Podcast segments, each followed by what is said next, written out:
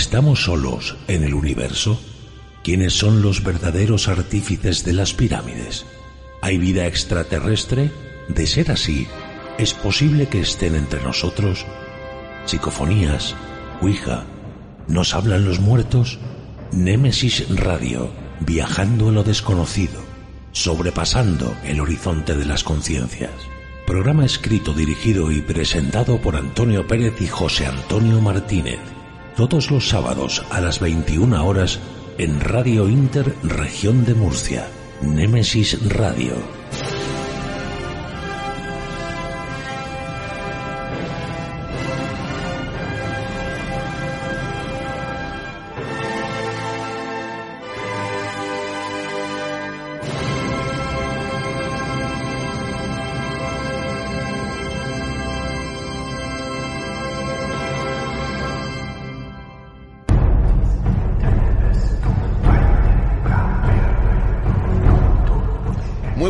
Noches, llega Nemesis Radio y con nosotros el tiempo de misterio a Radio Inter, Murcia. Ya sabéis, tenemos por delante un amplio recorrido para compartir con todos vosotros, pues ya sabéis, sucesos extraños, insólitos, enigmas y sobre todo, sobre todo, misterios. Os confieso que para nosotros es un tiempo muy especial en el que intentamos llenar de magia estas invisibles ondas de radio que nos llevan hasta vosotros. Como siempre, daros las gracias pues a todos los que estáis ahí en este momento a través de la radio, del ordenador, del móvil, de cualquier dispositivo móvil que utilicéis para escucharnos. Y claro, no nos olvidamos nunca de esos miles de amigos que se descargan nuestros podcasts. Muchísimas gracias a todos. Y ya estamos en el primer sábado de agosto, en el retén de guardia de Nemesis Radio. Aquí seguimos vuestros humildes servidores, José Antonio Martínez y quien nos habla, Antonio Pérez. José Antonio, compañero, muy buenas noches. Buenas noches, Antonio. Buenas noches a todos los oyentes de Nemesis Radio. Aquí obligado a trabajar, como Dios manda. Bueno, aquí vamos a estar, aquí seguimos y no nos vamos a marchar en todo el mes, es verdad, ¿no? No, sí, sí, sí. A mí ya me has cogido el cuello, me has traído para acá y tengo que estar todo el mes trabajando, pues estaremos. No. ¿Qué vamos a hacer? Somos aquí el No, retén de guardia del programa. Estamos porque queremos y porque nos gusta. Exactamente, pero como tenemos muchos contenidos esta noche, no nos vamos a parar, así que vamos con ellos. Comenzamos la noche con una nueva entrega de Enigmas del Arte, con nuestro compañero Pedro Rubio, que esta noche nos, reta- nos relata los misterios de los códices que sellaron la puerta del infierno. Regresamos al monasterio del Escorial. En Crímenes, de la mano de nuestra compañera Mercedes García Velasco, conoceremos el caso de Ambroise Bier. Vamos a ver esta noche cómo nos pone esta mujer que nos pone siempre los pelos de punta. Te- a ti sobre todo. A mí sí, seguro. Yo lo disfrutaré. Después tendremos a nuestra compañera Ana Taiser en la Puerta Oculta, que esta noche continúa con ese recorrido haciendo turismo con los espíritus. Esta noche por San Sebastián. Un fantasma que va a dar mucho que hablar. En historias, cuentos y leyendas vamos a tener a nuestra compañera Macarena Miletis, que nos narra una leyenda titulada La Caracola y su magia musical. Y para terminar, debate. Hay debate, este verano tenemos debate. Bueno, pues esta noche nuestros contertulios vienen a hablarnos del enigma Tartesos. Un enigma muy importante. Ahora lo escucharemos. El camino es largo. Y aunque hace mucho calor, estamos a punto de comenzar. ¿La ves cómo terminamos? Con pinches de la noche. Poneros cómodos, agudizar las orejas. Que empezamos.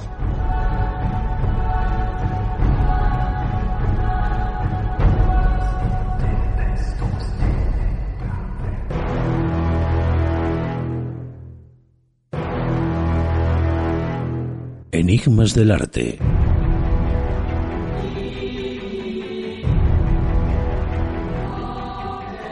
Conocidos son los misteriosos mensajes que algunos maestros escondían en las obras que creaban.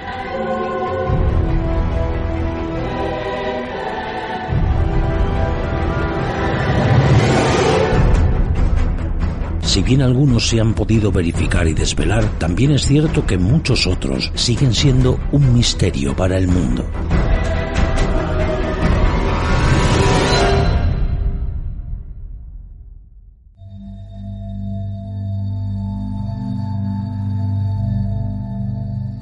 Como antes decía mi compañero José Antonio, esta noche en Enigmas del Arte tenemos pues a otro compañero, a Pedro Rubio. Y bueno, ya sabéis que los que nos seguís, que Pedro es profesor de historia, es curioso, es observador, que investiga todo tipo de misterios, todo lo que sucede, todo lo que se deja eh, estudiar y todo lo que le deja su tiempo de profesor, de docente. Es un entusiasta lector de viejos legajos en olvidados archivos y bibliotecas. Bueno, y esta noche viene a hablarnos pues precisamente de, tantas estas cosas que tanto le gusta. ¿eh? Por ejemplo, ¿tú sabes, José Antonio, que hay muchísimos códices en el monasterio del Escorial? Ni idea, pero esta noche seguro que nos lo aclarará. Pues te lo va a aclarar. Él nos va a hablar de los códices que sellaron la puerta del infierno, que no sabe mucho cómo se llamaba así al Escorial. Regresamos al monasterio del Escorial. Vamos con él.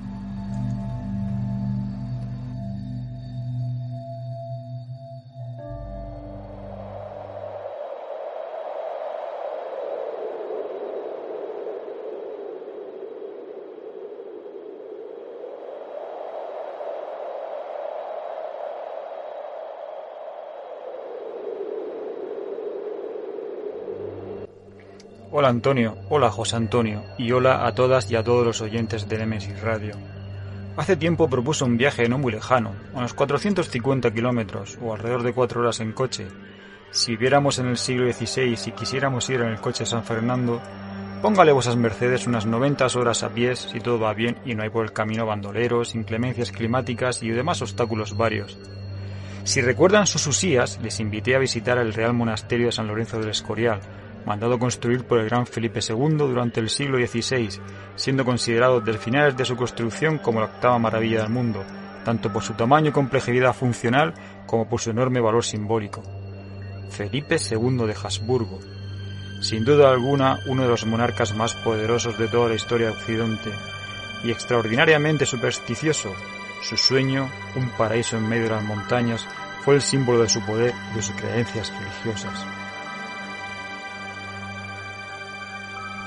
Un edificio de propósitos tan ambiciosos no estaba al alcance de cualquiera. Tras la muerte del primer arquitecto, Juan Bautista de Toledo, el rey encomendó magna tarea a Juan de Herrera, que en lugar de acatar los valores de las artes constructivas, prefirió las relaciones geométricas poniéndolas de manera escenográfica. Para ello contó con los mejores constructores e ingenieros de España y Europa, llegando a homologar la vara castellana como unidad de medida de cuatro continentes, y Herrera hubo de cuadrarla y cubicarla en un esfuerzo solo equiparable al que un país como Francia se atrevería a cometer dos siglos después con su establecimiento del metro patrón.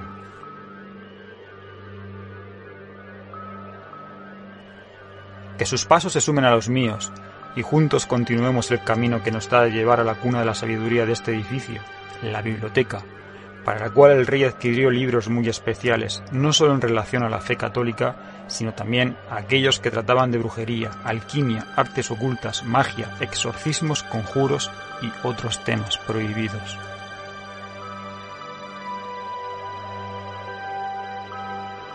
En la época de su construcción se encomendó el cuidado y gestión de la biblioteca a Benito Arias Montano, ayudado por Fray Juan de San Jerónimo y el padre José de Sigüenza, que luego será nombrado bibliotecario.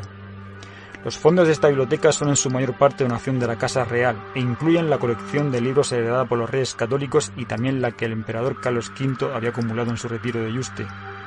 También los libros que el príncipe Felipe II había conseguido reunir en su juventud y todos los libros que los agentes del rey pudieron adquirir por toda Europa.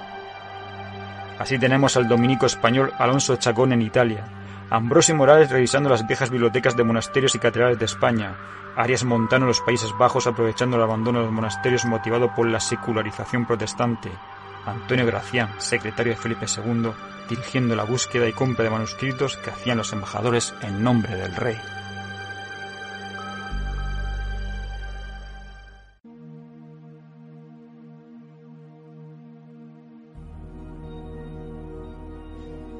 De esta forma, la biblioteca se fue completando con libros tan importantes como las Cántigas a Santa María, el Lapidario y el libro de los Juegos de Alfonso X el Sabio y procedentes de la Cámara Regia de los Reyes de Castilla, los mil manuscritos del Conde Duque de Olivares, la colección de obras árabes, hebreas y orientales y de escritos de Ramón Llull.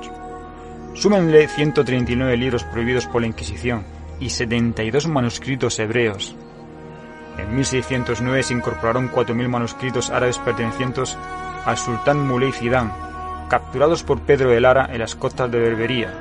Se llegará así a la increíble cifra de aproximadamente 10.000 volúmenes que convirtieron al Escorial en aquella época en una biblioteca que podía competir, si no superar, a la mismísima biblioteca del Vaticano. Posteriormente, casi 4.000 volúmenes se quemaron en 1671, además de muchos otros que fueron víctimas de la invasión napoleónica y la guerra civil.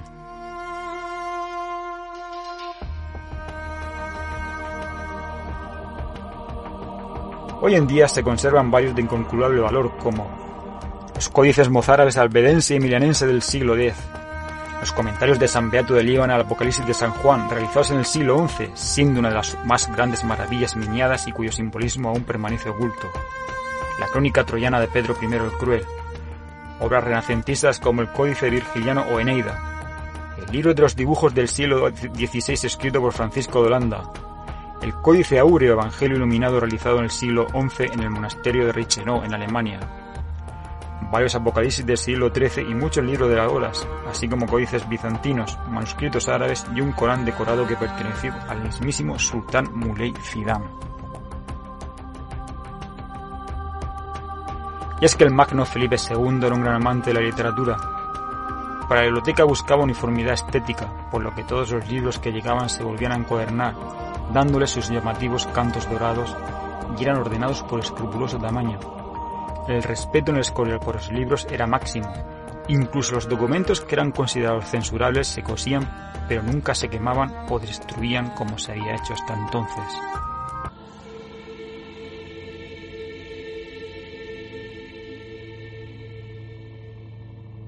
Es curioso encontrar en la biblioteca del Escorial un índice de libros en el que están tachados por la propia mano del rey los libros que enviaba aquí repetidamente como donación.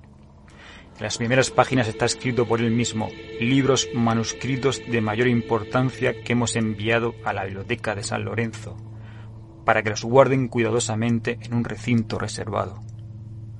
El número de estos libros fue de casi dos mil.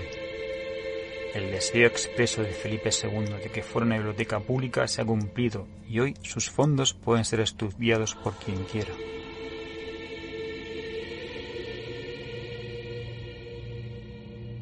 Esta cantidad ingente de volúmenes no es el único elemento que le sorprenderá a la biblioteca al ávido visitante.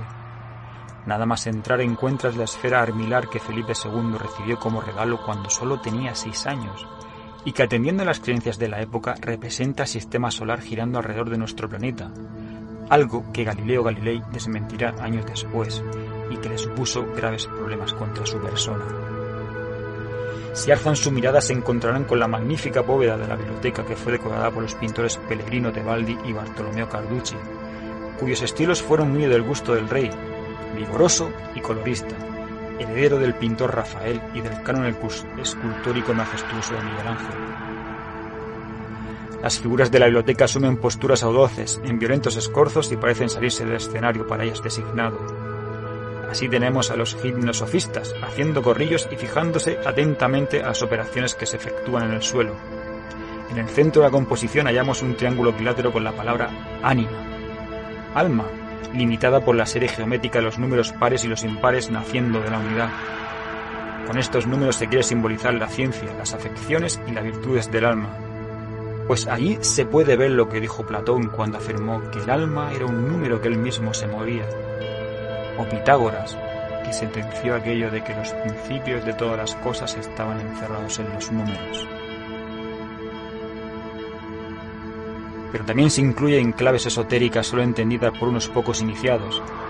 Entre ellas observa Orfeo descendiendo al inframundo a rescatar de la muerte a su esposa Eurídice.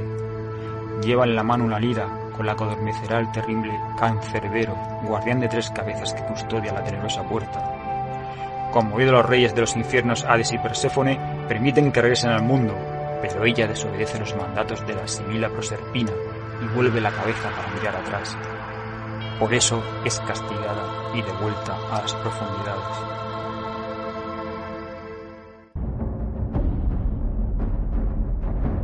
Para el mundo clásico, la puerta a la morada de los espíritus estaba en la orilla opuesta a la vida de la laguna Estigia. Los hombres solo podían cruzarla tras morir y subiendo a la barca de Caronte, a quien tenían que pagar con una moneda. Por eso se les ponía una en la tumba. Un viaje al más allá del que no regresaba nadie y que en la otra orilla se podía llegar a los campos elíseos, lugar de plenitud y felicidad junto a los dioses. O al Tártaro, un reino de dolor y desesperación, un pozo boscoso, oscuro y enmarañado donde sufrirán torturas por toda la eternidad.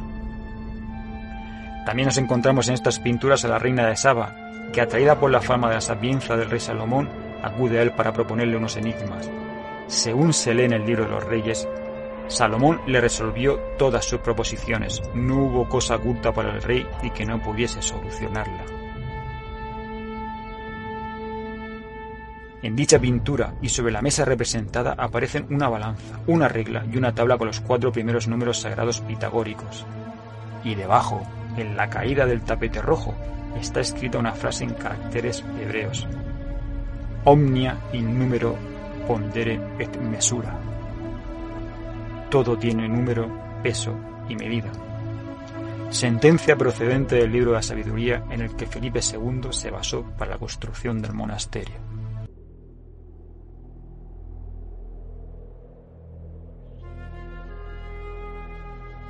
Una frase en caracteres hebreos. La leyenda negra que se creó en torno a la figura de Felipe II señalaba el odio que sentía hacia los judíos. Pero según el padre Sigüenza, el rey tenía conocimientos de hebreo, lo que contrasta con su pretendido antisemitismo, y más si tenemos en cuenta que en aquella época los judíos estaban siendo perseguidos por la Inquisición. Curiosos todos estos frescos que decoran la parte superior de la biblioteca y que tanto recuerdan su disposición en la capilla Sistina, en los que se representan las siete artes liberales, es decir, la gramática, la retórica, la dialéctica, la música, la aritmética, la geometría y la astrología. Y esa es la cuestión. ¿Por qué Felipe II, tan católico él, no incluyó a santos o escenas de la crucifixión en la biblioteca y sin embargo ordenó representar temas mitológicos y bíblicos, como los de Hércules gaélico, David exorcizando a Saúl, Orfeo y Eurídice, o Daniel instruido por los magos caldeos. ¿Acaso el maestro Herrera habría querido dejar para la posteridad mensajes de carácter hermético relacionados con el neoplatonismo, la cábala o el neopitagorismo?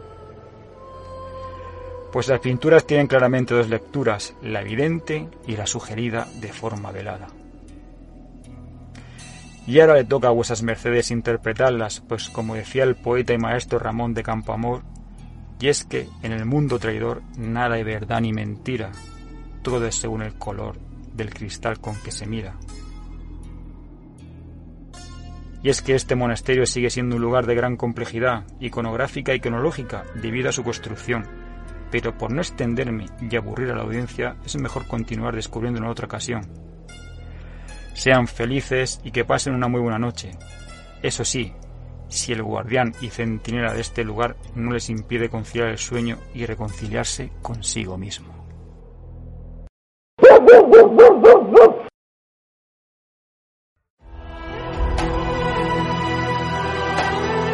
Están escuchando Némesis Radio con Antonio Pérez y José Antonio Martínez.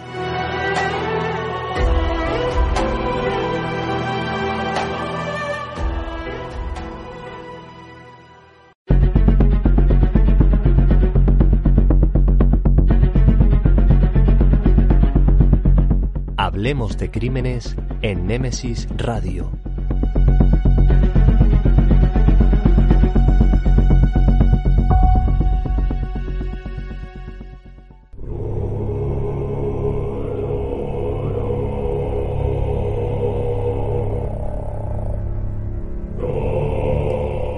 Y nuestra compañera Mercedes García Velasco esta noche pues nos trae el caso de Ambrose Bier.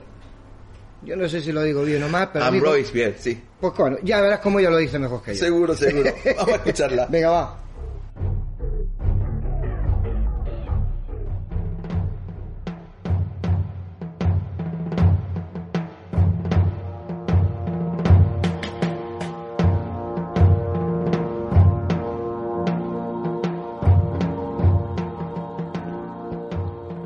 La misteriosa muerte de Ambroise Gwyneth Bierce. Pues eh, este hombre era un, un escritor eh, que le apodaban eh, Peter Bierce porque era un hombre pues que bueno que desarrolló una vena muy sarcástica y porque escribía con, con gran dureza, con gran ironía y bueno pues escribía relatos de terror, suspense, horror y fue comparado eh, en su época con maestros como Edgar Allan Poe o Lovecraft incluso. Eh, se crió junto a sus 13 hermanos, tuvo una familia eh, numerosa y él era un hombre que ya le gustaba mucho leer también personas así enigmáticas como a Lord Byron, al que leía parece ser en secreto. Y bueno, no le gustaba mucho ese orden familiar, esa disciplina con tantos hermanos y pronto pues decidió pues emanciparse y marcharse del hogar. Algo que consigue cuando se va a vivir con una mujer, eh, una mujer entrada en años, tenía unos 70 años y él era muy jovencito, y esa relación eh, se acaba cuando él se en 1859 en la Escuela Militar de Kentucky donde ocurre eh, un incidente muy extraño y es que, eh, bueno, hay un accidente y bueno, pues eh, se incendia prácticamente casi todas las instalaciones y por eso, pues bueno, lo ponen en, de patitas en la calle y es expulsado. Con lo cual se marcha de esa escuela militar y, bueno, pues se va a la guerra, ¿no? Mientras, eh, mientras que eso ocurre antes de marcharse a la guerra y, él acaba en la escuela militar, una de sus hermanas, la, hermana menor eh, de esos tres hermanos, viaja a África, donde ella era misionera, y bueno, ocurre una desgracia que es devorada por los caníbales de la zona. O sea, muere de una manera totalmente pues, horrorosa. Bueno, él se marcha en 1861 eh, como topógrafo a la guerra civil y allí pues participa como soldado en numerosas misiones, numerosas batallas, en varias guerras incluso.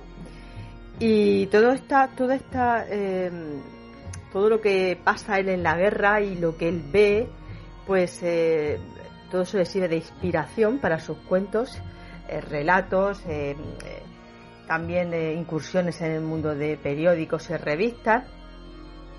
Y como por ejemplo en, el, en uno de sus libros, que se llama Cuentos de Soldados y Civiles, un libro, la verdad, bastante recomendable, con historias de horror y misterio del, campo de batalla. ¿no? Tras la guerra eh, fue designado como teniente, eh, un rango que le dieron, y ya en 1871 parece ser que se casa con una mujer guapa, joven, eh, llamada Mary Ellen Day, con la que tiene pues tres, tres pequeños, tres hijos. Así que bueno, pues eh, ya casado y con hijos, pues eh, y retirado de la guerra, comienza a escribir pues eh, esos relatos tan famosos. podría nombrar algunos de mis favoritos. Por ejemplo, uno muy famoso que muchísima gente conoce, que es La muerte de Halpin, Fraser, La cosa maldita de 1894, La ventana tapiada, La esfinge de Sphinx, eh, pues por ejemplo el diccionario del diablo, un libro que recomiendo, es eh, un diccionario, efectivamente, como dice la palabra, pero eh, cada palabra es pues es denominada por él, le da un doble giro y bueno, pues él escribe lo que piensa de esa palabra, pero eh, le da un significado irónico, eh, mordaz, sarcástico y es muy recomendable su lectura. ¿no? El desconocido, eh, sucesos nocturnos en la quebrada también. Bueno, mm, del hombre muerto, el, por ejemplo, otro que me gusta es el, el hipnotizador.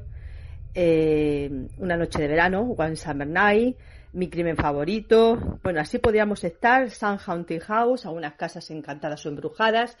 Eh, podríamos estar eh, aludiendo a muchísimos de sus relatos que a mí, a mí, bueno, me encantan personalmente. the Way of the Ghost, A Lady from Red House, Muerto en Resaca, Visiones Nocturnas también del que luego eh, haré una pequeña reseña. En fin, era un hombre que incluso hasta, hasta un funeral, John Mortonson Funeral, eh, y, algo muy curioso es que él también eh, habla en uno de sus libros, Desapariciones Misteriosas, de 1893, de personas que desaparecen misteriosamente y que nunca más vuelven a ser vistas. Esto es muy curioso y tiene mucho que ver con lo que hablaremos después.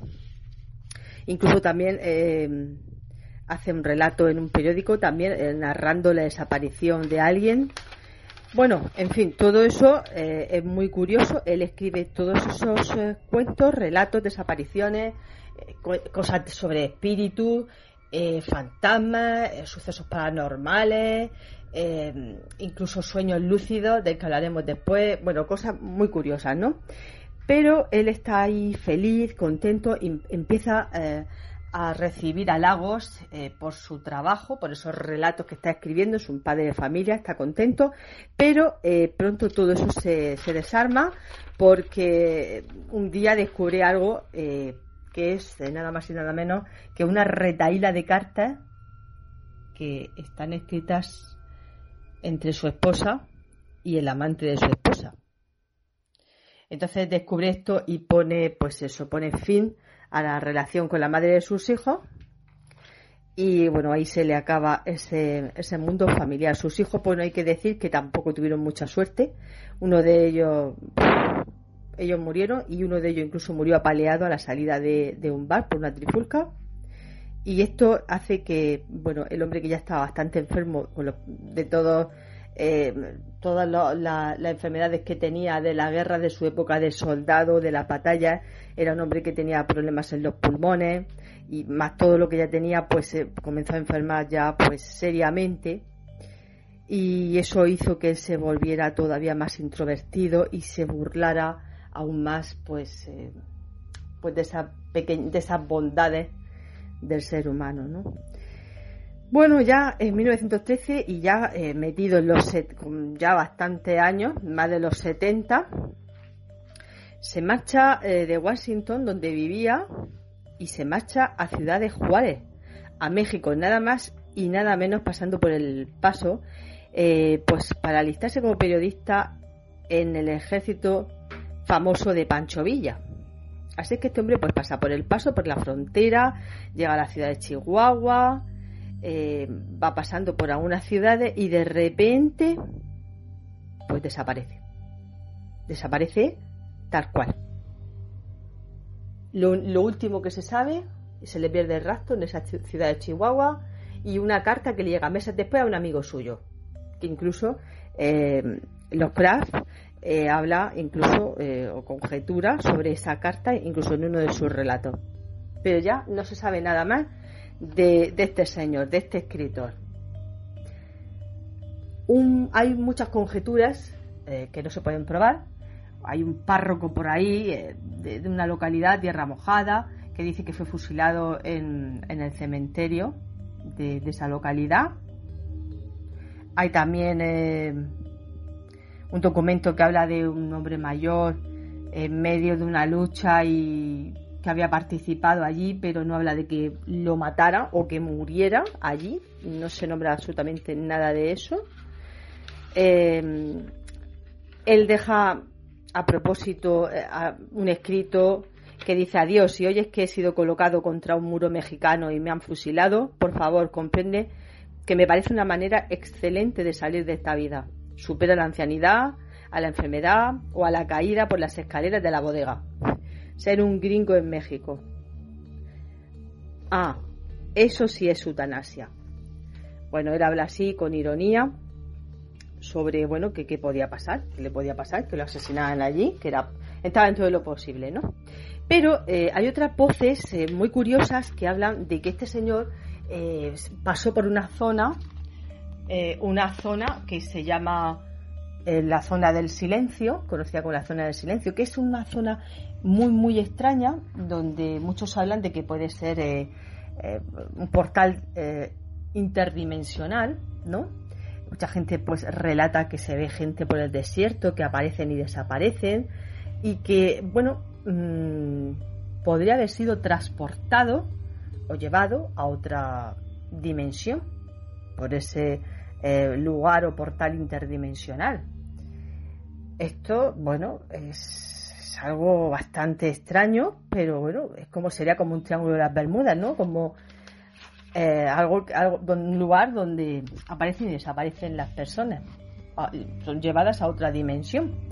Esto eh, que puede parecer muy extraño, no sería tan extraño si en uno de sus relatos, que se llama Visiones Nocturnas, eh, él habla eh, sobre sueños lúcidos, ¿no? Sus propios sueños lúcidos. Habla de que ve eh, pues una especie de llanura con una luna roja, unos árboles que están como una especie de, prado. Recuerda mucho a, ese relato que hemos comentado antes de la muerte de Harpin Fraser.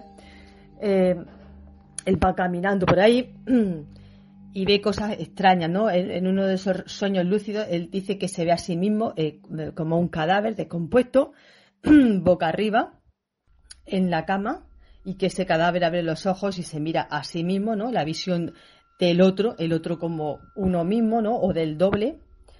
Eh, es una pesadilla recurrente y luego tiene otra pesadilla en ese relato que él, dice que ve una especie de, llanura, eh, donde hay unos árboles, pero al fondo hay una llanura en esa luna rojiza y esa luz eh, que lo, invade todo, de color también anaranjado, rojizo.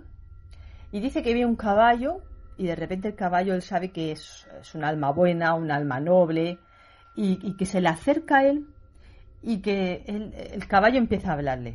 Empieza a hablarle pero eh, con voz humana. Entonces él se asusta, retrocede completamente aterrorizado por esa voz que sale del caballo, que le está hablando, pero como está en otra dimensión, él no entiende las palabras que, de lo que le dice el caballo.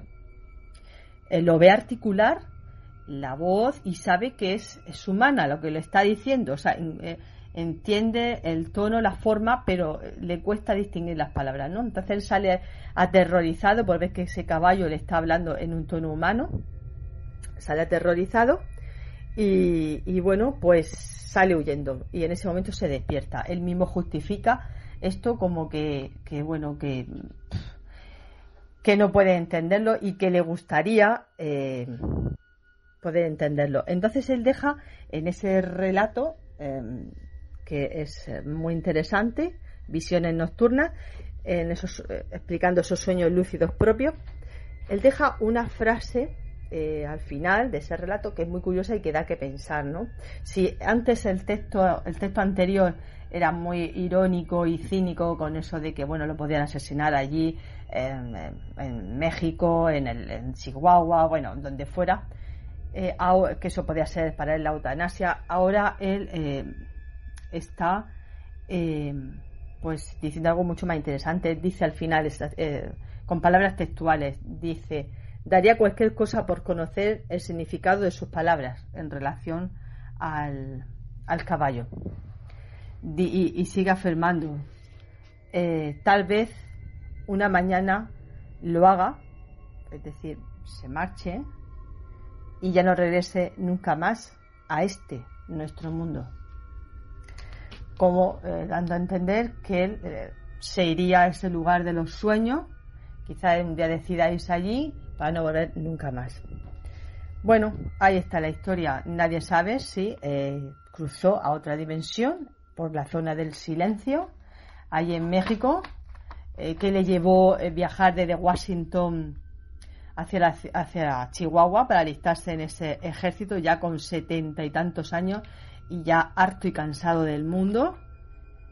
Y si él era conocedor de, ese lugar como un lugar, eh, la zona de silencio, portal interdimensional para cruzar a otro lugar, como muchos afirman. Eh, pero bueno, lo cierto es que él nunca apareció su cadáver, no se sabe dónde está y extrañamente él eh, habló en sus libros de desapariciones de personas, con lo cual algo sabría este maestro, seguro.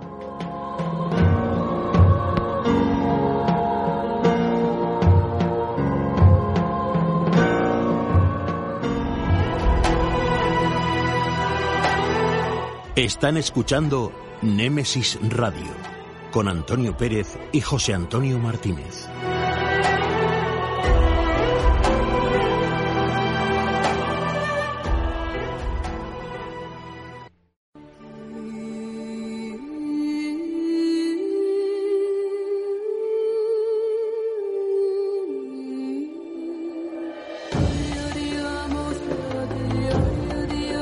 La puerta oculta el espacio de Anna Taiser.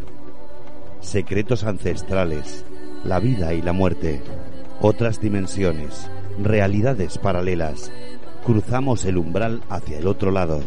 La puerta oculta con Anna Taiser.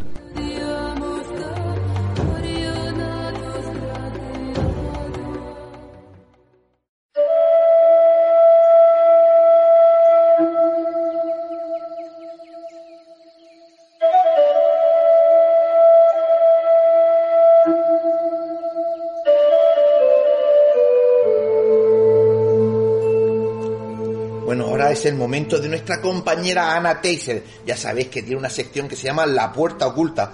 Bueno, pues esta noche continúa con su mini sección dentro de esta sección de La Puerta Oculta, en la que nos invita a acompañarla y realizar, pues junto a ella, un misterioso recorrido, haciendo turismo con los espíritus. Esta noche toca turismo por San Sebastián.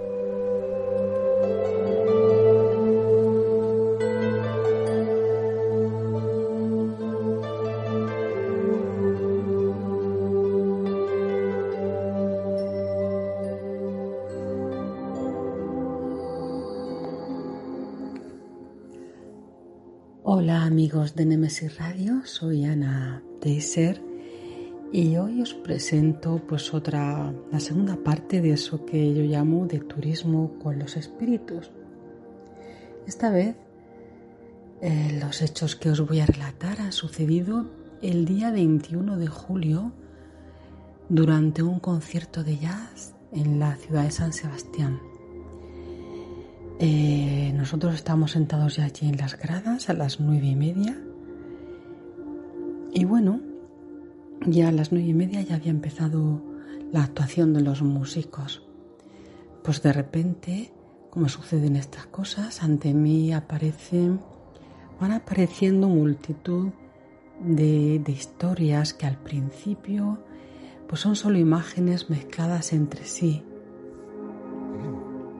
como si fuesen madejas de hilo enredadas, ¿sabes? Un enredo muy, muy consistente, pero que poco a poco siento como que una historia se desvanece para dejar paso a otra y a otra y a otra, y así de una forma muy intensa. Parece, parece que son, esta situación es un poco como algo interminable, ¿no? Que parece que nunca se va a acabar. Había había mucha historia ahí en esa, en esa plaza. Eh, se me olvidó deciros que el concierto tiene lugar en la Plaza de la Trinidad. Me daba la sensación que había mucha gente del otro lado, espíritus cuya historia había quedado atrapada entre los muros desaparecidos de lo que quiera que hubiese habido allí en esa plaza en el pasado. La primera historia que se abre paso con más claridad es, es la de un chico. Eh, lo veo como en la parte alta de un edificio. Probablemente yo pienso que podría haber sido un colegio porque había más, más chiquirellería por ahí corriendo, por un patio, por los pasillos. Pero este niño es diferente me da la sensación que es un enfermo mental, un discapacitado, alguien que permaneció escondido en el ático porque lo veo por arriba, por la parte alta del edificio. El chico era atendido por los hermanos de, esa congregación. Parecía un convento, a mí me daba la sensación como un convento o colegio. El niño estaba solo casi siempre allá arriba. Nunca salía a la calle, andaba de aquí para allá por ese, por ese espacio en el que había sido recluido debido a su discapacidad. Hubo un momento en el que me recordó a Quasimodo, desde allá arriba, desde su atalaya particular, el niño encontró pues como una terracilla por la que entraba la luz que le permitía escudriñar la calle. Él salía y se asomaba. Y desde arriba me enseñaba lo que él veía. El ir y venir de la gente de la época. Desde arriba se veía como un enjambre de, gente, de personas, el que pues yendo de allí para acá sus quehaceres cotidianos, y él me señala a una persona en especial, una jovencita que por su atuendo pues bien podría ser una, una criadilla. Yo la veo ahí con cofia, con un sobre todo oscuro encima y una cesta en la mano. Sí, parece como una criadilla. La chica se para en un punto en concreto y mira hacia arriba con cierta complicidad buscándolo a él. Ambos sonríen, sonríen cuando cruzan la mirada, se ponen contentos de verse. Ella parece ser el único puente que existe entre fuera y dentro, el único soplo de aire fresco que inunda pues esa pequeña geografía del ático que esconde la vergüenza quizás de su familia, de la familia de él. Mi Quasimodo, como yo le llamo cariñosamente, recibe la visita de la criadita periódicamente. Quizás vaya a verlo una vez a la semana, porque veo que en la cesta pues le lleva víveres, ropa limpia y perfumada, y también le lleva noticias de, su casa, de la casa de donde él procede. Pues me dice que le cuenta que su hermano mayor pues ya está en Cuba que la señorita ha sido pedida en mano según la norma de los nuevos ricos, las nuevas, las nuevas normas supongo que establecerían los nuevos ricos comerciantes de la ciudad. Veo también como antes de despedirse del niño, la criadita juega con el niño también, lo mima, lo cuida, lo atusa, lo apeina. Aunque está aseado, ella también lo vuelve a asear. Antes de salir del edificio, la criadita, porque es muy jovencita, bien mandada ella, no se olvida de entregar la donación pues, con la que todos quedan satisfechos. Los padres, por una parte, lavan su conciencia y los hermanos, por la suya, pues les ayuda a seguir practicando la compasión.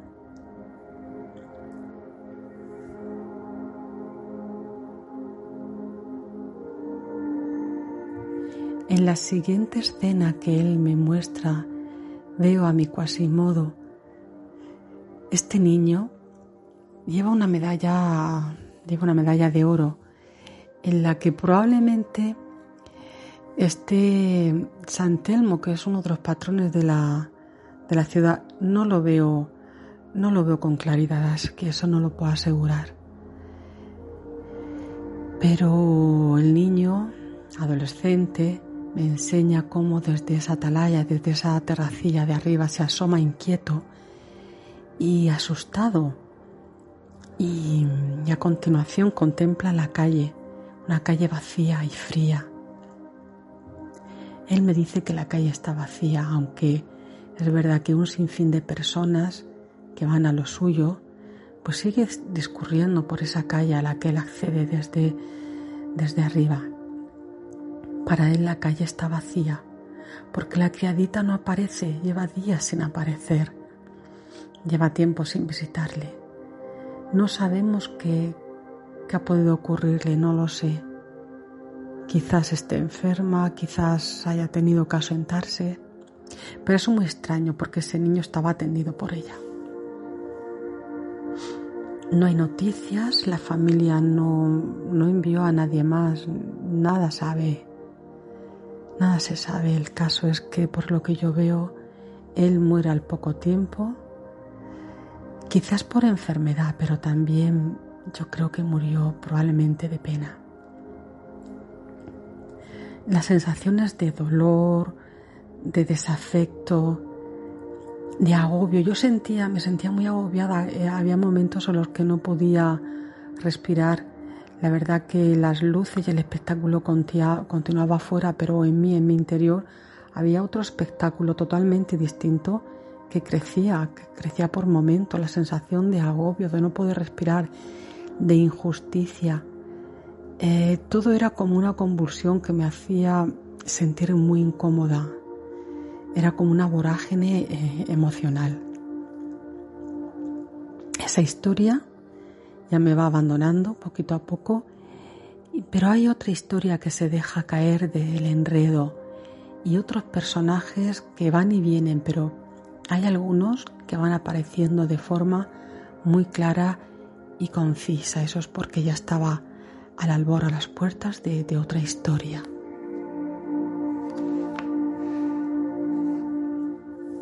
Veo a una mujer de mediana edad. Yo creo que no llegarían a los 40 de aquella época también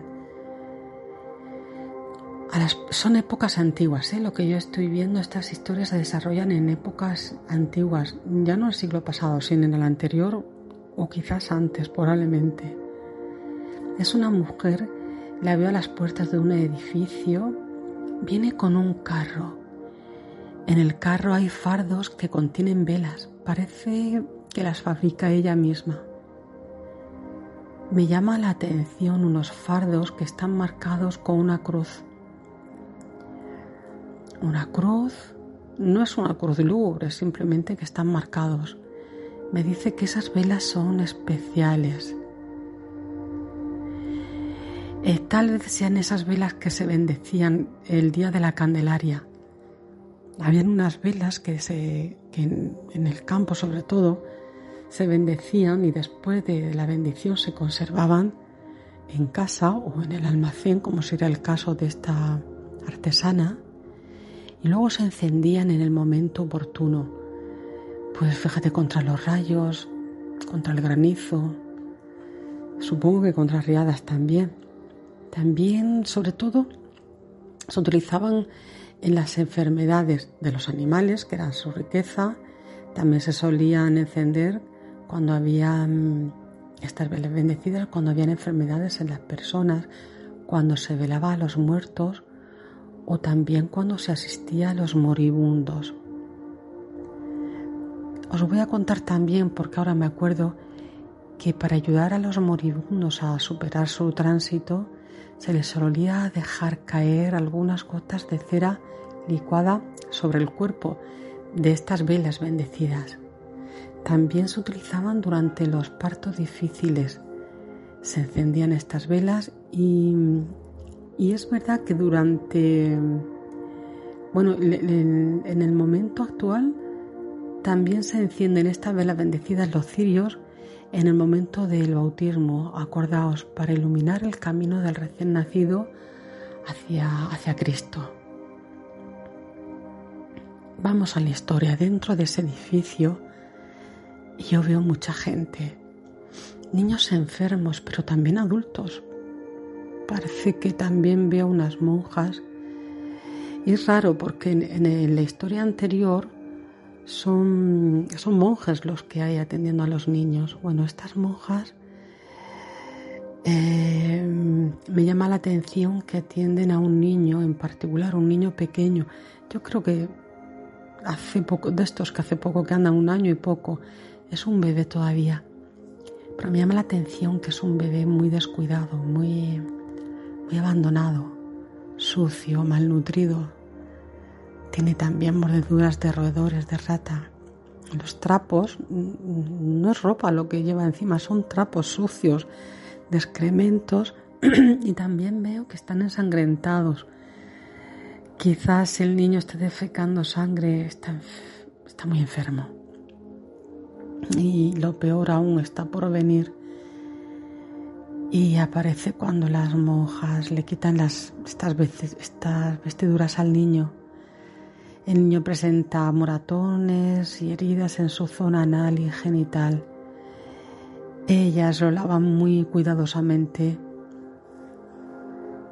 Es lo que yo veo, lo que yo percibo. Y percibo además todo el, dolor de la situación. Pero me pregunto qué, qué relación existe entre la cerera y el niño. Entonces ella me dice que vino a entregar las velas y por casualidad se encontró con las monjas atendiendo a, a ese bebé. Ella lo reconoció, era su nieto, su único nieto, hijo de su único hijo. Podéis imaginar cuando lo vio allí y en esas condiciones paupérrimas ella quedó conmocionada me dice que el bebé no sobrevivió y que de alguna manera ella tampoco. Ella insiste en la culpa, ella se culpa muchísimo, cómo no me di cuenta de lo que estaba ocurriendo, cómo no me di cuenta. La cerera que preparaba la cera, me dice ella, que la purificaba y la blanqueaba. Ella sola en la vida, que habría dado la vida por su hijo que lo amó, que lo educó como a, los hijos de los ricos, que le dio todo cuanto él le pidió. Ella, que era experta en elaborar la vela tirada. La vela tirada es, una vela de mecha de igualdad perfecta en toda su longitud. Ella no pudo soportar la crueldad con la que su único hijo había tratado a su único nieto.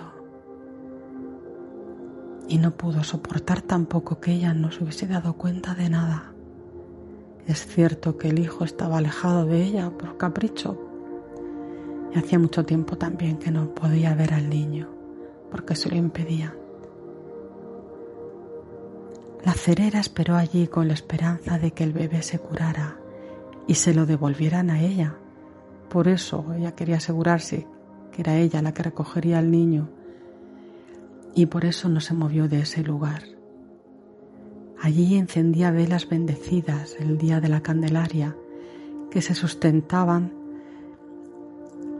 bueno, apenas, apenas sustentaban sus rezos. Ella rezaba al ángel de la guarda y a la Madre Misericordiosa, esperando que pudieran curar al niño. Al final, la cerera de la Trinidad, murió pocos días después del niño, de su nieto, pues ella también enfermó.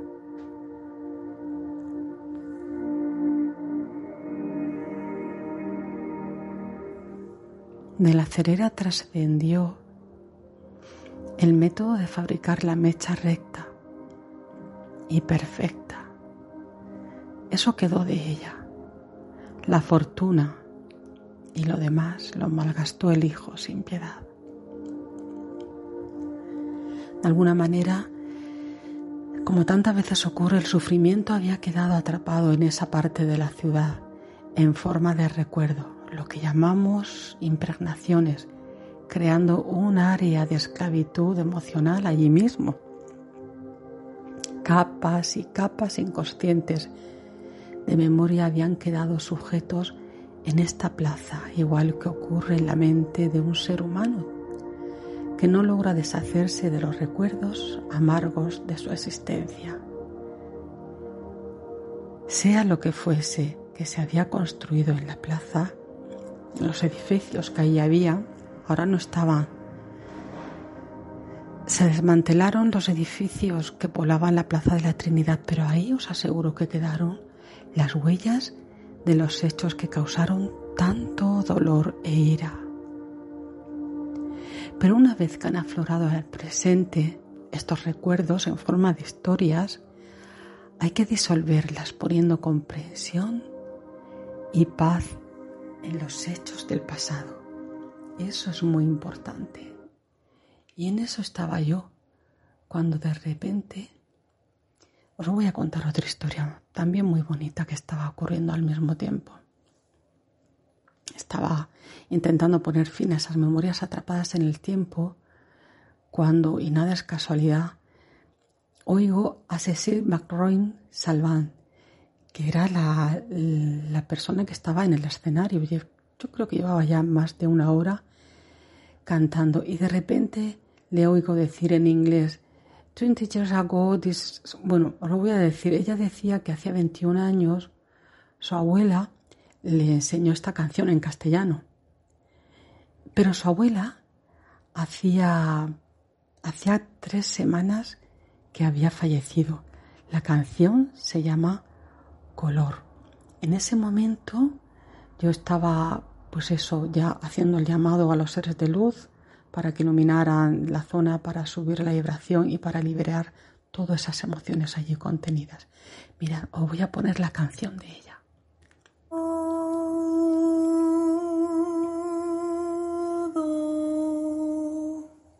es de color.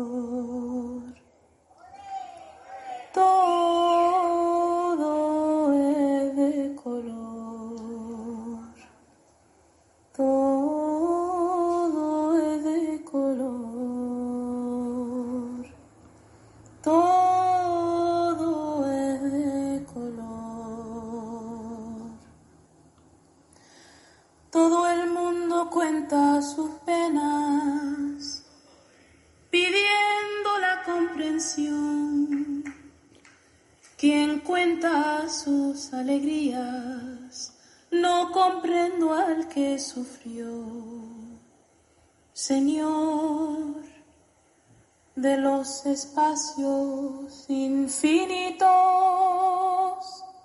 tú que tienes la paz entre las manos, derrámala, Señor, te lo suplico y enséñale a amar a mis hermanos. Todo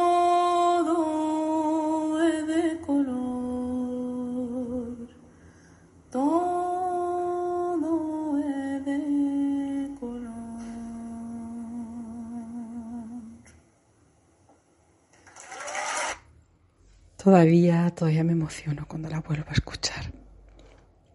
Parece increíble, ¿verdad? La casualidad en ese momento solamente cantó esa estrofa de toda la canción, pero cantada por ella, con ese amor, con esa pasión, no os podéis imaginar cómo me ayudó a crear el ambiente necesario de paz, equilibrio y armonía para poder desarmar esas memorias de, este hacer que os he hablado. Terminó el concierto y en cuanto llegamos al parking, ya sentados en el coche, miramos internet y leímos que en la Plaza de la Trinidad había existido un edificio que fue un colegio, un hospital y una cárcel. Esto lo podéis mirar vosotros, por eso no voy a poner la descripción aquí. Miradlo si queréis. En los años 60 se derribó lo que quedaba de, del edificio en el lugar se creó un espacio urbano, pues de alguna manera, manera orientado al disfrute de los ciudadanos. Todavía no existe una máquina capaz de derribar el sufrimiento que produce la enfermedad, la injusticia o muchas veces la aplicación de la misma de la justicia, de las creencias materiales y de las carencias materiales, perdón, y muchísimo menos de las carencias afectivas.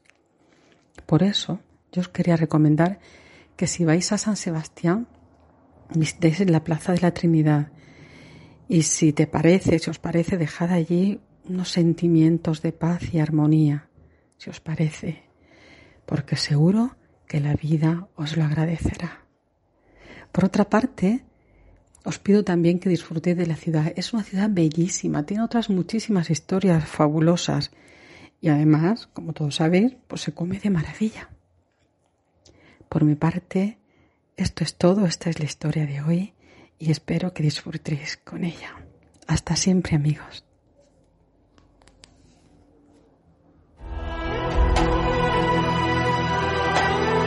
Están escuchando Némesis Radio con Antonio Pérez y José Antonio Martínez.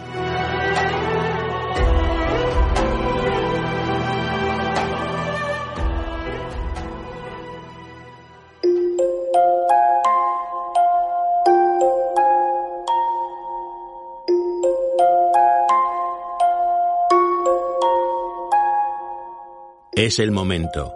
Es la hora de adentrarnos en el enigmático mundo de las historias cuentos y leyendas.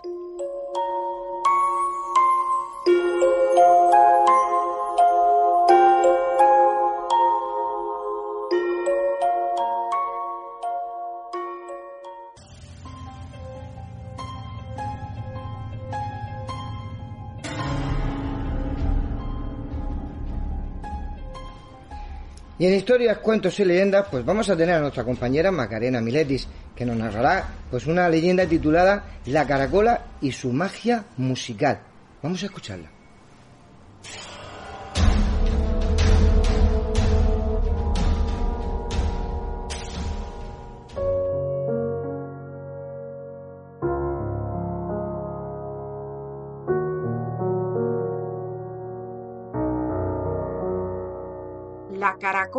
Y su magia musical. Vamos a realizar hoy una caminata especial por una playa maravillosa. Nos encontramos caminando sobre una arena cálida o templada, una arena blanca o una arena de un color dorado, según vamos andando nos encontramos una caracola especial. La cogemos, la acercamos a nuestro oído y sentimos olas de aire y escuchamos el sonido del mar dentro de esta caracola. Estamos oyendo un sonido especial, continuo, el sonido del mar. Dice la ciencia que este parecido entre el sonido de la caracola y el sonido del mar se debe a que los dos sonidos son amplios, con un gran ancho de banda, una especie de ruido blanco indefinido. Se considera que es un ruido aleatorio con la misma densidad espectral de potencia a lo largo de toda la banda de frecuencias. Contiene todas las frecuencias con la misma potencia.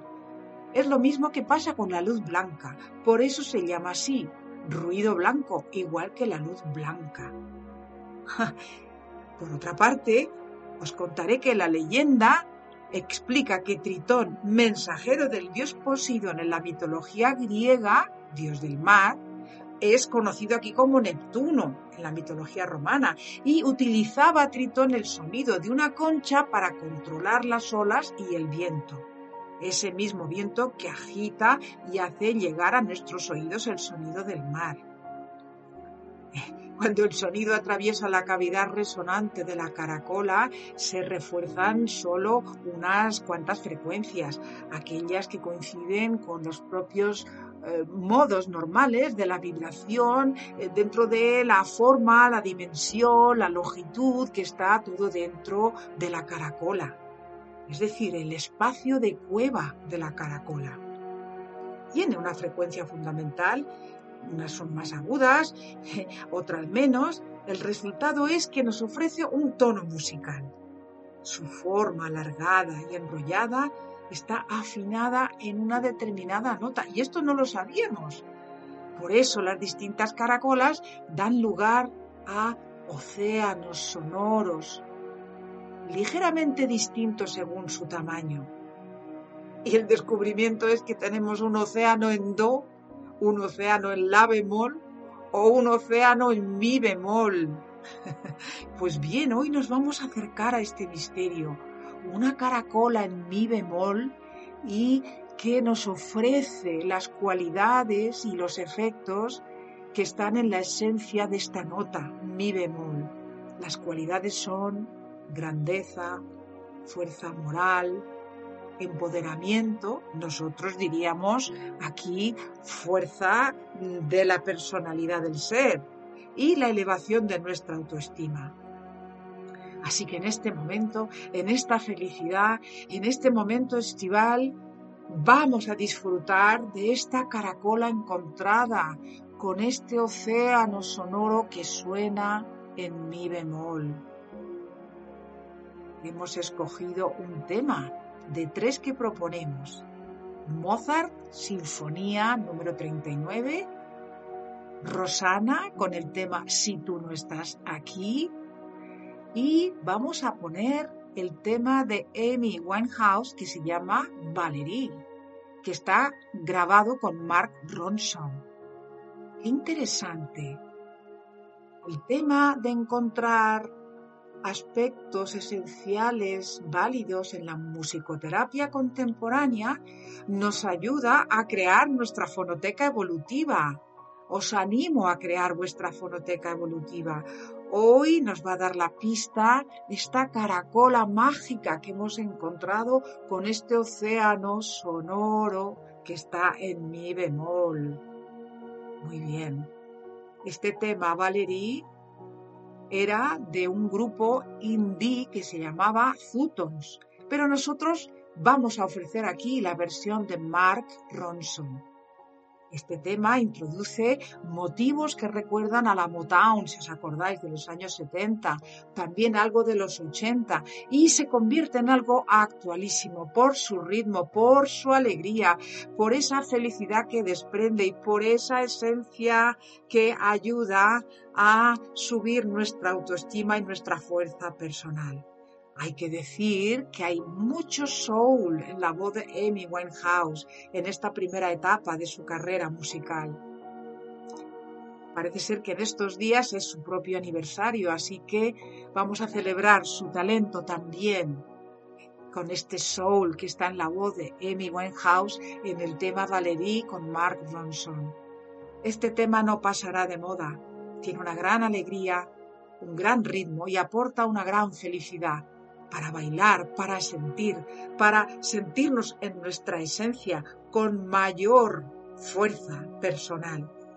Así vamos a ver que esta caracola se abre, se despliega y se convierte como en una concha, como las de Peregrino. Ese es su secreto. Cuando escuchemos la canción, posiblemente se cerrará de nuevo, cerrará su concha y guardará el océano misterioso, este océano sonoro en mi bemol, que ha abierto justo para nosotros. Vamos a estar en esta alegría, vamos a viajar en este océano sonoro lleno de felicidad. Esta es nuestra caracola especial de hoy y su magia musical.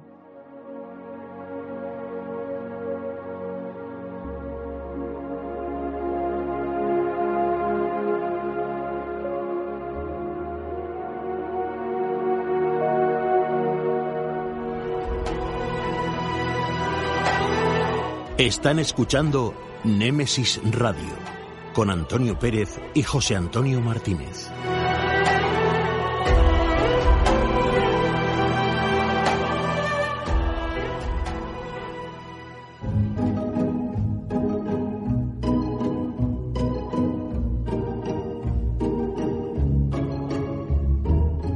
Tertulia. Un nuevo tema interesante nos llega a este debate.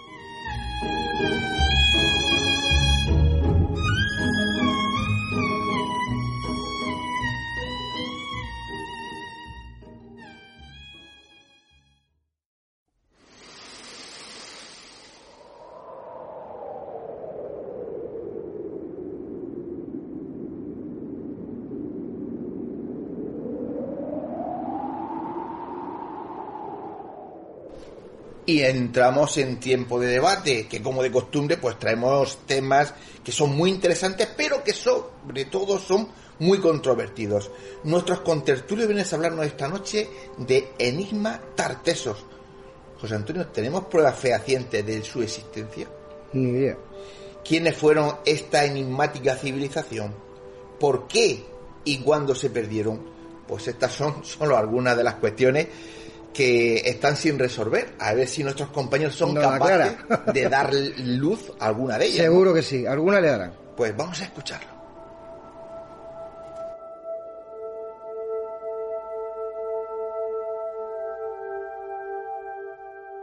Buenas noches. Hoy la tertulia va dirigida al enigma Tartesos. Eh, están presentes en el estudio hoy Paco Torres. Buenas noches. Luis Miñana. Buenas noches. Y un servidor, Rubén Cerezo. Y bueno, como es un tema bastante interesante, complicado y enigmático, como bien dice el título, le doy la palabra a Luis Miñana. Bueno, pues el enigma Tartesos, ¿por qué lo llamamos enigma Tartesos? Pues precisamente porque alrededor de este tema pues surgen muchas incógnitas. Mm, yo creo que, tener eh, pues eh, en España eh, pues una, un misterio por así decirlo porque en parte es un misterio el enigma Tartesos o lo que ocurre con, con, Tartesos lo que ocurrió con Tartesos a, lo largo de la historia es sin duda un privilegio. No tenemos que irnos a Egipto no tenemos que irnos mm, a ningún otro país. En este país tenemos muchísimas muchísimas digamos, situaciones, hechos históricos que desde luego pueden ser interesantes. A mí personalmente el Lima Tartesos me gusta desde el punto de vista histórico, pero yo querría vincularlo a una serie de, leyendas, concretamente a la leyenda Atlante.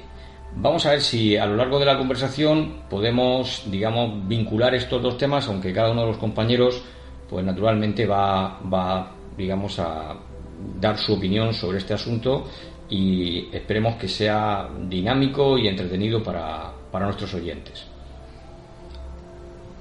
Bien, pues podemos comenzar diciendo que pese a que la arqueología española todavía duda, duda de la existencia, digamos, del Tarteso, que en el imaginario popular desde Schulten, el alemán Schulten, que fue un, un apasionado, un arqueólogo que vino a España y junto a otros investigadores en el siglo XIX hasta comienzos del siglo XX estuvo explorando Andalucía, Sevilla, Huelva y, tratando de demostrar la existencia de, de, de, tartesos, pero no de, no de un tarteso disperso como la arqueología española trata de convencernos, sino una civilización ya avanzada con respecto a las propias de al menos del lado occidental, de la Europa occidental, que se creía en un neolítico bastante primitivo, eh, del paleolítico al neolítico solo construyendo menires, eh, viviendo en chozas de, madera y, paja.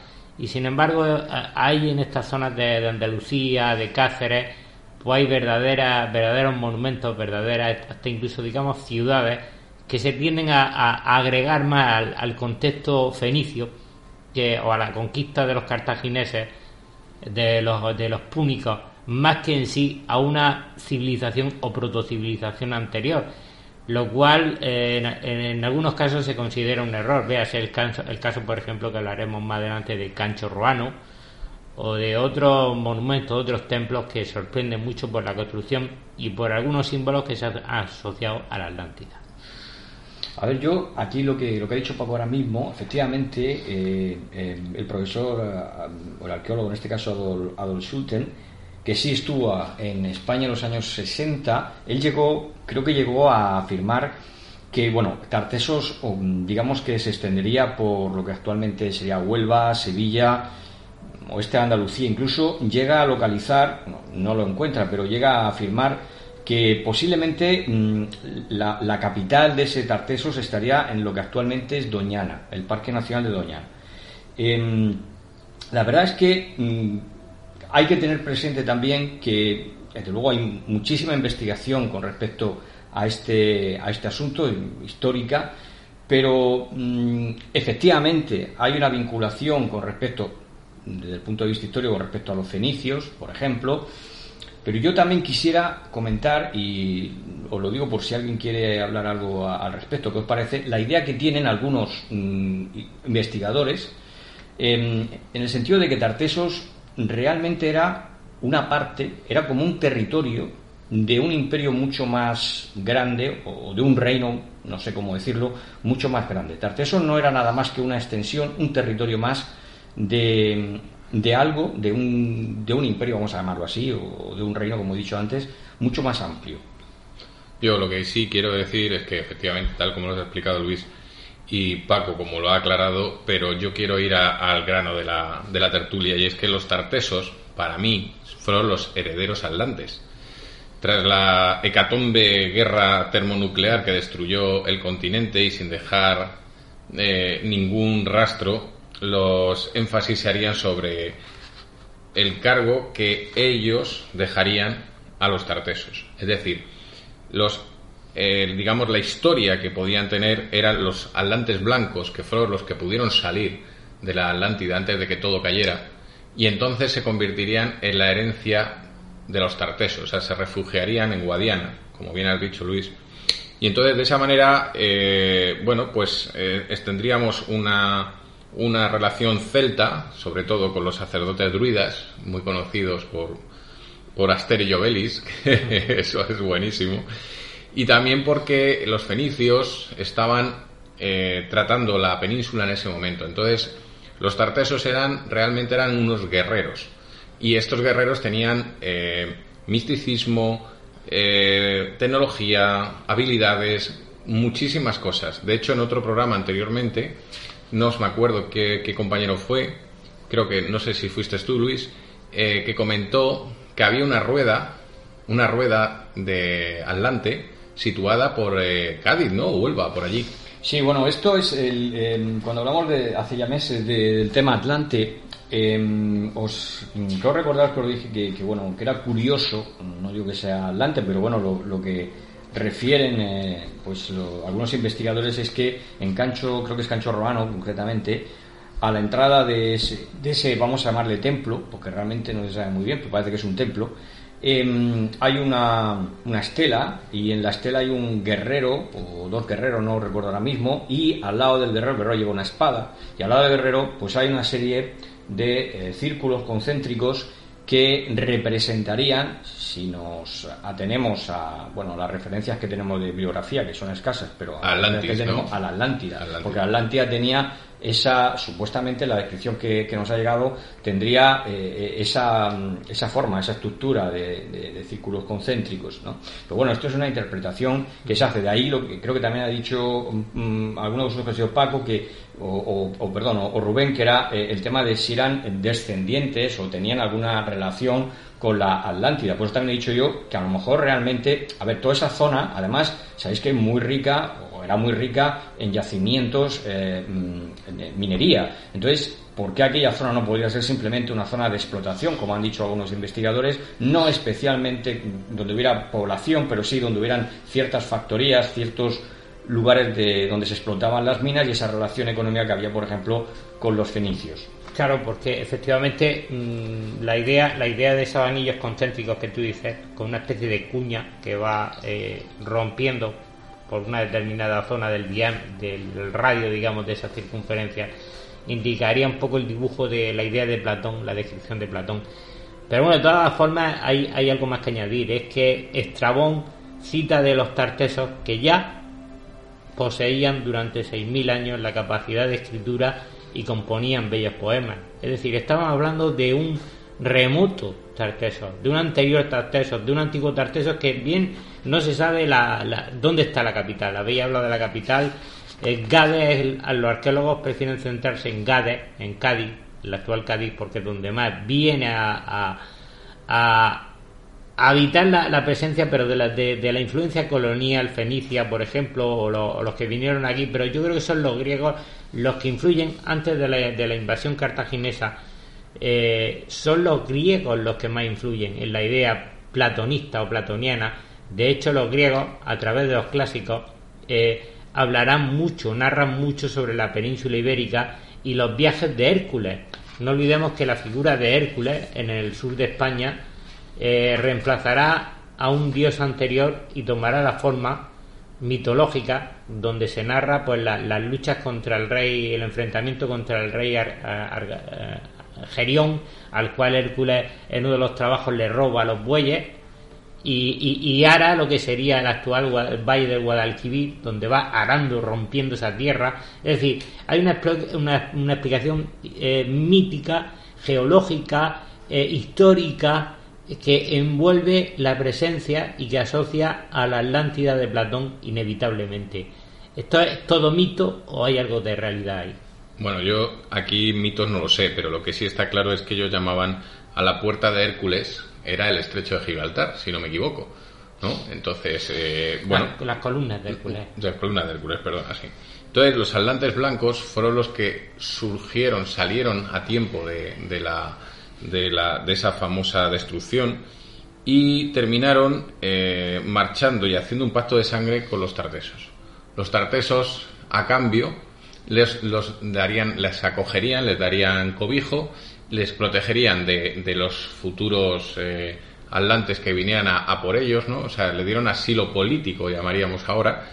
Pero lo curioso es que los, eh, los atlantes, después de explicarle incluso el idioma de los pájaros a los tartesos, que esto es increíble, que es mitología, ¿no? nadie puede saber cómo hablan los pájaros, pero decía, lo, lo explicaban perfectamente y le daban una serie de, de, datos y hablaban también de que funcionaban térmicamente, o sea, que, que trataban el magnetismo, trataban eh, todo este tipo. Por ejemplo, Stonehenge está relacionado con los celtas y al mismo tiempo con la Atlántida, porque allí donde se concentraba un magnetismo estaba visionado o, hecho balizas aquellas famosas piedras tan enormes que están repartidas por un montón de sitios en, en, el mundo. Lo que pasa es que las más famosas son las inglesas, pero hay en México, creo que hay, ¿no? Hay en eh, bueno, de hecho se ha encontrado recientemente, esto es una noticia de hace unos pocos días relativamente, que han encontrado el Stonehenge al lado del Cairo, porque veían allí unas rocas y tal, y cuando las sacaron se dieron cuenta de que es lo mismo, pero de una manera más reducida, no con tanto peso. Entonces, si me aclaras tú esa parte que estás más puesto, Paco. Yo poco, poco, poco te puedo aclarar porque no de Egipto no, de Egipto no, no, no, de, de, la pero, que hay en México y por esa zona. Pero no, pero de, y Chile y todo ese rollo. Realmente es un misterio, realmente no se ha profundizado mucho en, en si se habla de que la, la, pues esas piedras, pues sí, pueden formar parte de una estructura megalítica eh, radial donde se van uniendo, como todos sabemos ya, las fuerzas telúricas, van, son, se supondría que sería una red de energía. Eh, eh, telúrica, que, que, es capaz de captar la energía telúrica. Entonces, por ejemplo, pues todo lo que se ha hecho en Occidente, todo lo que se ha hecho en, en la cultura megalética, sobre todo de la Europa occidental, por no hablar de la Europa oriental, pero básicamente estaría, digamos, conectada por una serie de, piedras en común, de trabajos de menires, de círculos, de menires, como todos sabemos, no solamente Stonehenge, que sería de los más famosos, pero aquí en España también hay numerosos. De hecho, está en Antequera, en Málaga, está lo que se le conoce como la catedral de, de, del Paleolítico, que sería el menir, el dolmen de Antequera, sería la, la mayor construcción de, de menires de, de, aquella época. Desconocido el uso, por supuesto. La verdad es que mmm, hemos empezado el tema yo es que no, yo al principio, antes de empezar el tema, hemos he dicho a los compañeros que no habláramos de fechas porque realmente las fechas es otro tema de debate. La, la fecha, cuando hablamos de Tartesos, hablar de fechas pues es un poco complicado. Pero vamos a ver, yo en relación con lo que ha dicho y eh, vamos, eh, Paco hace un momentito, el tema de Estrabón, eh, con respecto a Estrabón, Estrabón a su vez, la, la fuente, o sea, él realmente lo que hace es eh, aprovechar una fuente anterior. Y entonces Estrabón dice algo así como mmm, que él se refiere a los turdétanos. Entonces los turdétanos, que, que, supone que era una tribu que eran los tartesos, pero que realmente hay mucha discusión al respecto, lo que acaba de decir mmm, Paco, pues llega e incluso Estrabón, como digo, mmm, inspirándose en una, o recogiendo una fuente anterior, dice algo así como que ellos eran los más cultos de los íberos, de las tribus íberas, que empleaban el arte de la escritura y que habían escrito libros que contenían información de tiempos antiguos, incluso poemas, leyes y verso. Ojo, leyes. O sea, si tienen leyes, estamos hablando de una sociedad bastante evolucionada, ¿de acuerdo? Y poemas, por supuesto, estamos hablando de un desarrollo cultural importante. Y decía, y con respecto a estos poemas, a estas leyes, a estos versos, ellos dicen, dicen que tiene una antigüedad de 6.000 años. Claro, vamos a ver, 6.000 años ya sabemos que a veces cuando hacen referencias a las fuentes antiguas a, estas, a estos 6.000 años, 10.000 años, 14.000 años, es una forma de hablar, es una forma de decir antigüedad. Pero 6.000 años bueno, es que si lo tomamos al pie de la letra. Es que llevamos do, 2021 Joder, y no nos ponemos de acuerdo, pues 6.000 años debe ser la respera. Ya, pero vamos, a ver, vamos a ver, Luis. Permíteme que aclare, que, aclare un poco las fechas. Eh, desde el siglo VIII antes de Cristo hasta el mm, año aproximadamente 400 eh, antes de Cristo es cuando se considera la existencia eh, de Tarteso.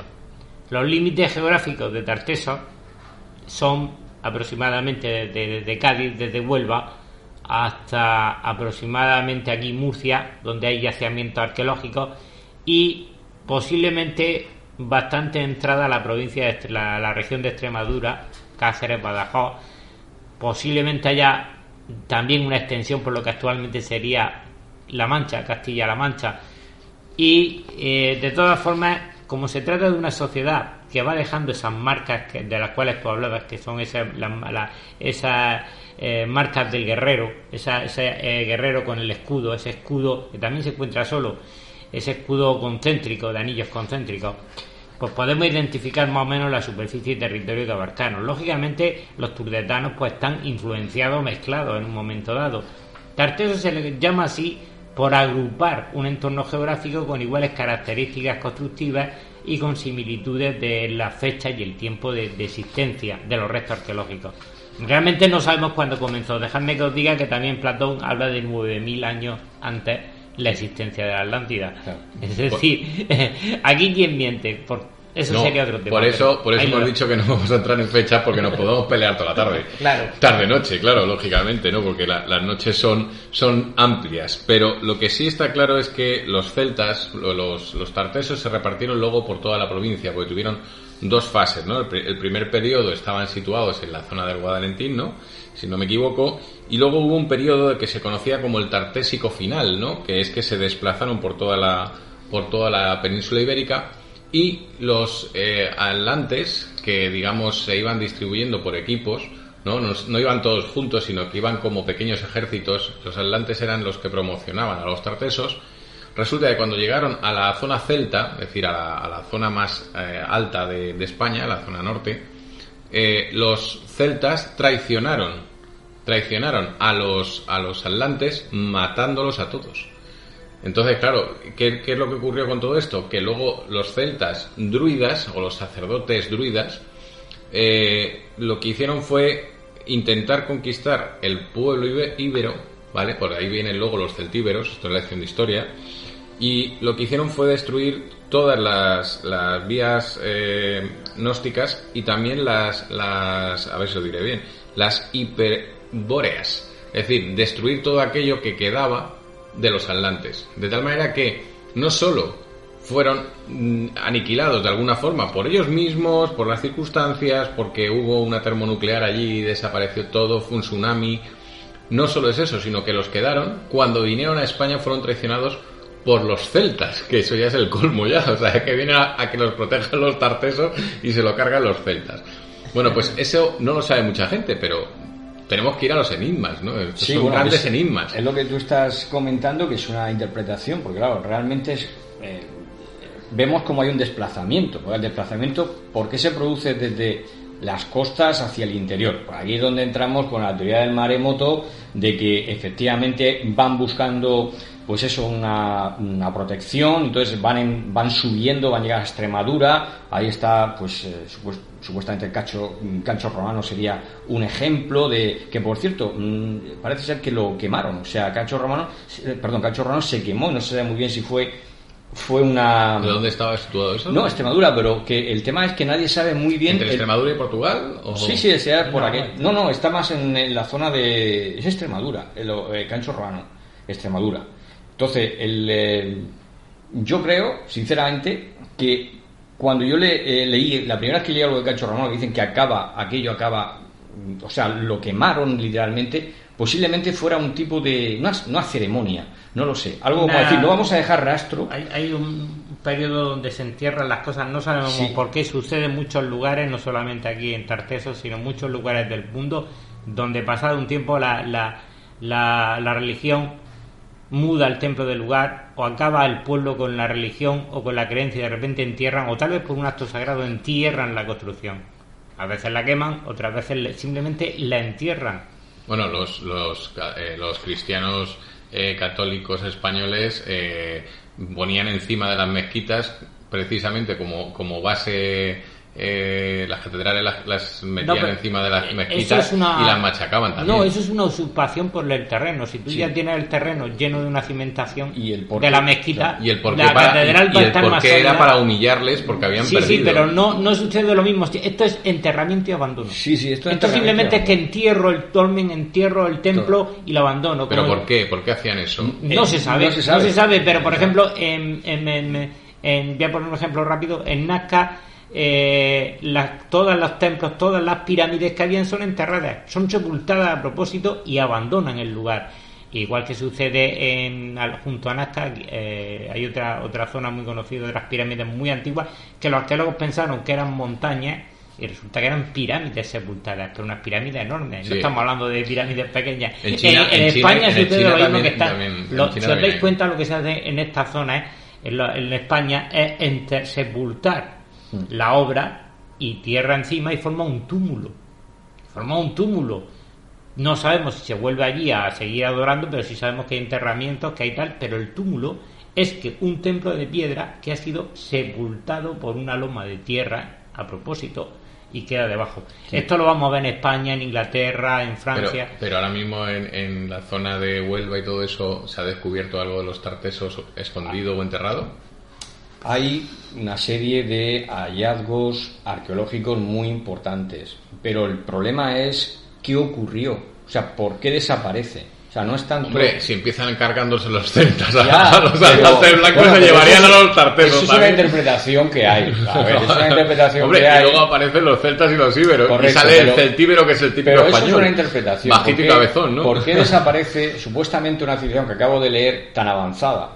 O sea, una civilización, si no la tenemos las fuentes, tan avanzada, es decir, que, que tiene leyes, que tiene una literatura, o sea, que tiene un desa- desarrollo cultural importantísimo, que de la noche a la mañana desaparece, porque, porque aunque han desaparecido civilizaciones, pues más o menos, no todas, pero sí más o menos sabemos cómo ha sucedido, cómo han desaparecido. Aquí es que como es borrón y cuenta nueva, como cuando queman el templo y desaparece.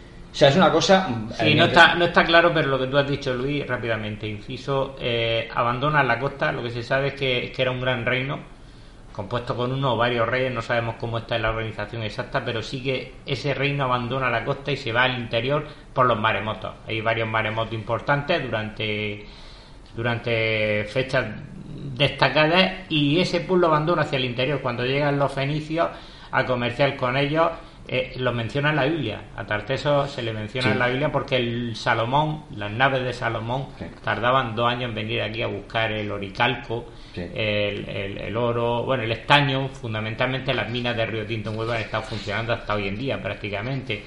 Fijaos si es importante para la cultura europea y de la cuenca del Mediterráneo Oriental. Dicho esto, abandonan el mar, dan espalda al mar, posiblemente al comercio, y se refugian en el interior y son los fenicios los primeros navegantes que entran en contacto con ellos buscando los minerales y las riquezas que hay aquí. Pero los fenicios también se cargaron, a- aparte de los. Se intentaron invadir a los tartesos A ver. No, colonias, fundan, fundan en Cádiz, fundan en Cádiz una colonia comercial, un puerto, co- una, un departamento comercial donde comercian y ponen su templo con su dios, porque ellos cuando viajaban tenían una oficina permanente y, y- y colocaban a su dios para poder rezarle. Eso es a- cierto, Cádiz. hacían su especie de embajada. especie de altar, Claro, su embajada, era una embajada. ellos claro. era una embajada. No confundamos, no es que hubieran contagiado a los tartesos con su No. religión, es que tenían una embajada comercial con una embajada religiosa, que era la importancia del momento. Y estos vuelven a navegar otra vez hacia, hacia allá y van abriendo vías comerciales. Los griegos se apoyan en la ruta que han hecho los fenicios, lo harán, los, como ya he dicho antes, el pueblo israelí, que es muy comerciante, y lo harán otras culturas. Finalmente serán los, los que se apoderen de ella, pues son los, los, los, los- de Cartago, los punios, los púnicos, los que con las guerras púnicas, los que primero echen a los griegos y más tarde se enfrenten a los romanos por mantener un control de la zona. Lo que ha dicho Paco eh, respecto es que las referencias hay algunas por ejemplo, en la Biblia hay una habla no dice tartesos pero sí dice una palabra ba- bastante parecida que no recuerdo ahora mismo. Tartesi tartesio algo así y efectivamente dice algo así las crónicas dice porque el rey Salomón eh, efectivamente cada pues cada dos o tres años iba con sus sirvientes y tal a, a qué pues a a, pues a comprar o a intercambiar eh, pues eh, determinadas mercancías por oro por eh, bueno por, por plata es decir porque eran era una, una zona como hemos dicho antes muy rica. Hay una fuente más que es la de Herodoto. Herodoto por ejemplo dice también Herodoto habla también de, de, de los fenicios que él los califica como los primeros helenos que realizan viajes y curiosamente dice que realizan mm, perdón, viajes y que descubren, entre otras cosas, Iberia y Tartesos. Fijaos, es que dice Iberia y Tartesos. No dice Iberia dentro de lo que está Tartesos, sino Iberia, Iberia y y, Tartesos. Era como eh, posiblemente dos enti- una entidad política que sería Tartesos, entiendo yo, o algo territorial, delimitado territorialmente, sino político, y luego Iberia, que sería el resto. Y, lo- y los celtas también, claro. Mm, En el, eh, Heródoto, en el, en el párrafo que he dicho solamente habla, estoy hablando de un párrafo muy, muy corto y habla de eso. Es que Iberia realmente solo llegabas como hasta Madrid, ¿no? Sí, era una partición geográfica. Esta- estaba porque- dividido en dos partes. Sí, sí. pues de ahí luego que salten los íberos y los celtas. Recordemos y que- están los celtas pero, íberos. Pero lo que, te- lo que sí que... Pero los tartesos de pronto desaparecen. Aparte que desaparecen lo que, que ese es un enigma que hay, ¿por qué desaparecen? Eh, que a lo mejor desaparecen porque se mezclan por otras tribus, que a lo mejor no lo tengo ni idea, o sea, o, o como he dicho, la- la- lo que has dicho tú, que los aniquilan, no lo sé. Los lo menos es una mezcla de ambas cosas. eh, pero lo que sí que me llama la atención, y por eso empezó también diciendo que tal vez Tartesos era como si dijéramos una, una zona delimitada, rica, que lo era, en, en yacimientos, sobre todo oro, plata y, todo que- y otros minerales, y que era explotada por los fenicios porque acudían allí y otros, y otros eh, no solamente los fenicios, sino conforme pasaba el tiempo, pues otros comerciantes. Bueno, pues entonces creo que ya estamos como acercándonos al final de, esta interesante conversación, tertulia.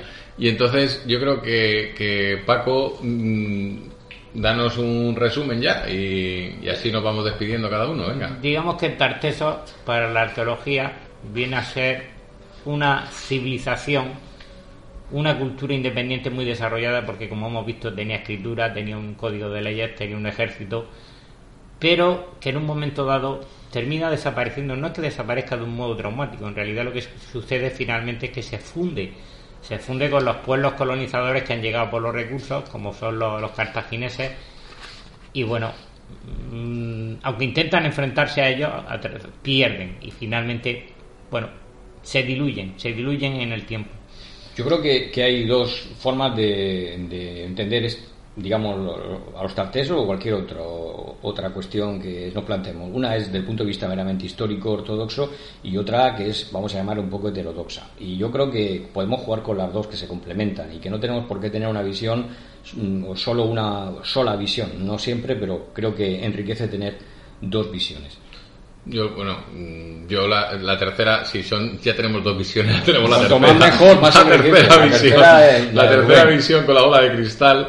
Yo, personalmente, mm, soy más eh, creyente o creyente en los, en los atlantes. Lo que ocurre es que es curioso que los tartesos, con, con- se, se habla muy poco de ellos, sobre todo en la historia de, y los resúmenes de, de esta, de, de esta España querida, pero realmente tiene muchísimo más, ¿no? Y que no nos va a dar tiempo, o sea, tendríamos que hablar más cosas. Pero es verdad que se cargan, desaparecen, desaparecen, pero además, en cuanto hacen el pacto famoso de sangre con los atlantes, previamente los atlantes ya estaban destruidos. Esa es otra interpretación, ya tenemos tres. Cuanto más interpretaciones, Sí, claro. mayor riqueza. No, ¿verdad? Y cada uno que se quede con lo que considere Sí, sí, oportuno. Claro, entonces, ¿qué es lo que ocurre? Que, que el- en- efectivamente el enigma es, como tal, ¿qué ocurrió? Porque de todas las demás eh, personas, grupos sociales, eh, historiadores, eh, países, regiones, siempre hay un principio y un final y se sabe. Sin embargo, de los tartesos no sabemos realmente nada. O sea, que, que nos quedamos ahí. Pues tenemos para otro para otro debate de más adelante. ¿Qué eh, pasó con los tartesos? ¿Qué pasó con los tartesos y, y- y todas estas cuestiones que se quedan en el aire, pues intentar solucionarlas. Bueno, pues entonces creo que estamos llegando ya a, a- a nuestro final porque nos van a cortar ya. ¿eh? Ya- Sí, ya- el tiempo se nos termina y nos quedamos emplazados de otra ocasión para viajar más allá de las columnas de Hércules. Ahí Pues, está. Menuda, menuda. ¿Y los ovnis aquí tenían algo que ver al final o no? No nos da tiempo, no nos da tiempo a hablar de No eso. nos da Bueno, pues entonces eh, eh, estamos ya en este final. Pues nada, señores, buenas noches. Buenas noches. Ya, adiós.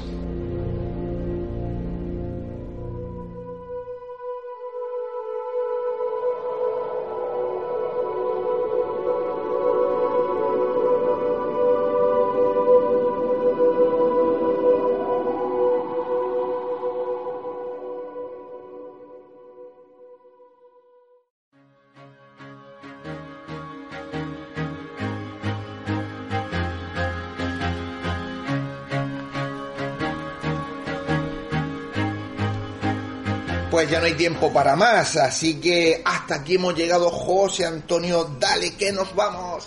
Toda la información del programa la podéis seguir por nuestro Facebook, Nemesis Radio, por nuestro Twitter, arroba Nemesis Radio 1, y tenemos un email, nemesisradiomurcia arroba gmail.com, y por nuestro canal YouTube, Nemesis Radio. En todas nuestras vías de contacto podéis dejarnos vuestros mensajes con cualquier cosa que queráis contarnos. Ya sabéis, Nemesis Radio todos los sábados, aunque estemos en agosto, no vamos a parar. Todos los sábados vamos a estar aquí con vosotros en Radio Inter 102.4 de la FM. Ya sabéis que en redifusión nos podéis escuchar también de 1 a 3 de la madrugada de los jueves a los viernes. Y por internet, pues ya sabéis, a través de nuestra web www.lainter.es. Y en nuestros podcasts, pues cada vez que queráis. Y como no hay que perder las buenas costumbres, no olvidéis que nuestras voces viajan ya por el universo. Por el universo y por este calor que tenemos. No se va, así que se quedan aquí la onda. pues queridos oyentes, como hemos dicho, hasta aquí llegamos. Deseamos que tengáis una feliz semana si podéis, si podéis bañaros y disfrutar del fresquito algo que nosotros carecemos aquí en Murcia en esta fecha y que os esperamos el próximo sábado aquí a las 21 horas en Nemesis Radio. No faltéis porque ya sabéis que pasamos lista. Si os ha gustado, pues ya sabéis, se lo decís a vuestros amigos, que el boca a boca es la mejor publicidad para que cada vez la familia de Nemesis Radio siga creciendo. Y si no os ha gustado, pues decíselo a vuestros enemigos vosotros nos los enviáis. Antonio, Antonio, se ocupa de ello. tú y yo estamos los dos solos. Ya me han bueno, Que José Antonio y yo nos ocupamos de él. Así que, buenas noches. Adiós.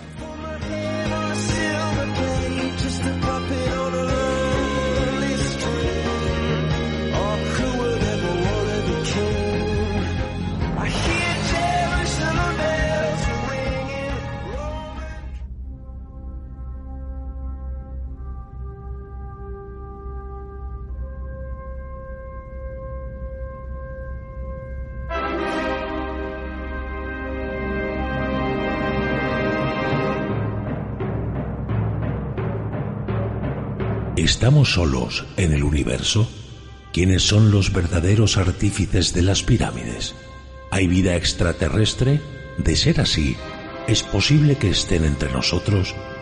Psicofonías, Ouija, ¿nos hablan los muertos? Némesis Radio, viajando a lo desconocido, sobrepasando el horizonte de las conciencias. Programa escrito, dirigido y presentado por Antonio Pérez y José Antonio Martínez todos los sábados a las 21 horas en Radio Inter Región de Murcia, Némesis Radio.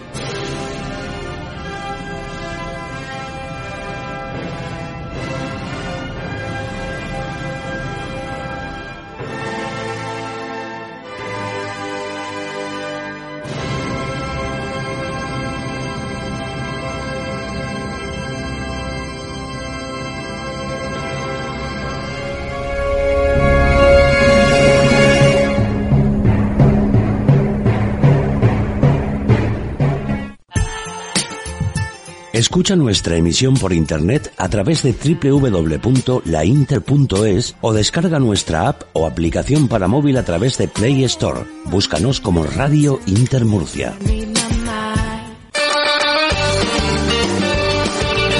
Si vienes, la meseguera se siente. La meseguera se disfruta. Restaurante y Hotel La Meseguera. Por tradición y calidad, no te la puedes perder. Para reservas, al teléfono 968 840352. En la alberca y el mazarrón, La Meseguera. Todo un placer para disfrutar y sentir. Grupo La Meseguera.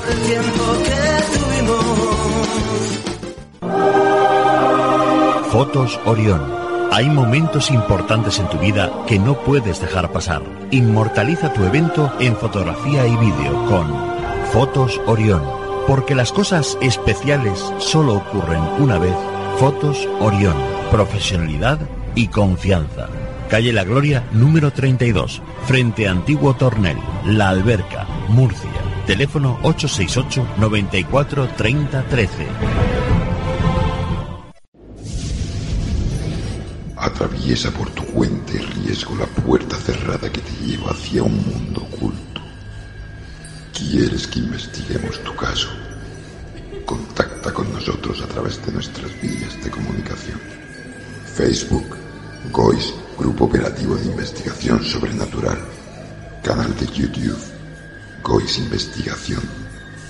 Deja tu visita y suscríbete. Para más información, escribe nuestro correo goisinvestigación.gmail.com ¿A qué esperas? Adéntrate.